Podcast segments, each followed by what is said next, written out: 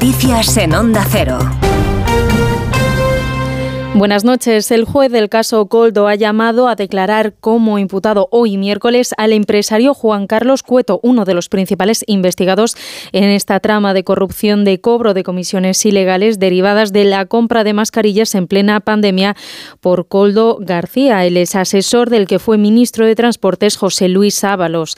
La Comisión Ejecutiva Federal del PSOE ha abierto expediente disciplinario este martes al diputado socialista y le ha suspendido cautelarmente de militancia después de que Ábalos haya anunciado que no va a renunciar al escaño y que se pasa al grupo mixto. Ábalos sostiene su inocencia y acusa a Pedro Sánchez de rendir tributo a la derecha al haber intentado echarle por la puerta de atrás. Se mostraba muy dolido con el Partido Socialista. Si yo renunciara, y más en este momento, una semana después, se interpretaría como un signo de culpabilidad que no asumo y solo provocaría mi estigmatización, no ya política, sino personal. Soy consciente, tengo ya alguna edad y sé lo que es un apestado político.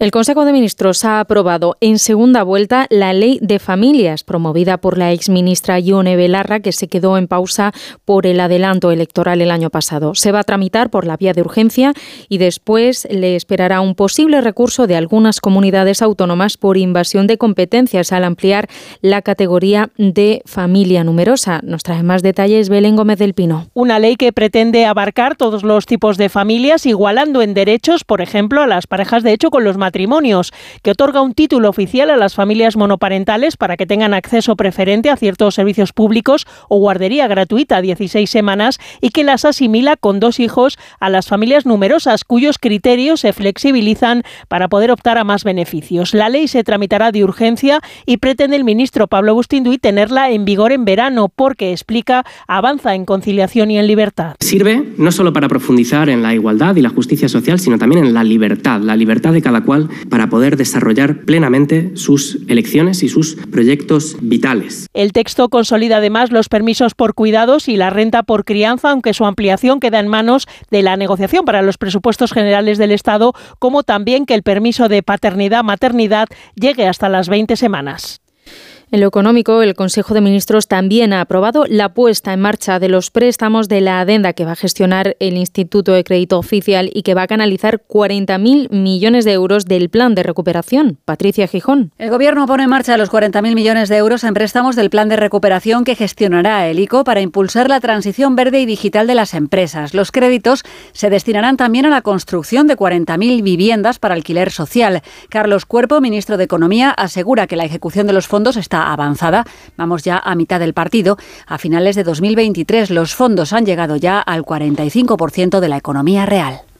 Y en Alemania, la policía ha detenido, después de 30 años de búsqueda y captura, a una histórica dirigente de la organización terrorista Fracción del Ejército Rojo. Se trata de Daniela Clete, que junto a otros dos compañeros está acusada de varios asesinatos y atentados con explosivos. La colaboración ciudadana y una huella dactilar han permitido por fin su arresto en Berlín. Corresponsal en Alemania, Paola Álvarez. En Berlín, capital de Alemania, fue detenida ayer una antigua terrorista de la Fracción del Ejército Rojo, la RAF, Daniela Clete, que llevaba 30 años en busca y captura. Entre 1970 y 1990, la banda cometió al menos 33 asesinatos, secuestros y atentados con explosivos. Clete era uno de los tres miembros del grupo que seguía en libertad. Juntos habrían cometido los últimos atentados hasta la disolución final de la banda en 1998 y varios atracos con violencia en los años posteriores para financiar su vida en la clandestinidad. Y en la actualidad deportiva, en fútbol el Mallorca ha ganado en los penaltis tras un empate a uno a la Real Sociedad. Se clasifica así para su cuarta final de la Copa del Rey y peleará por el título en el Estadio de la Cartuja de Sevilla el próximo 6 de abril contra el que gane en la eliminatoria entre el Athletic Club de Bilbao y el Atlético de Madrid este jueves. Eso ha sido todo por ahora. Más información a las 4, a las 3 en Canarias. Síguenos por internet en ondacero.es.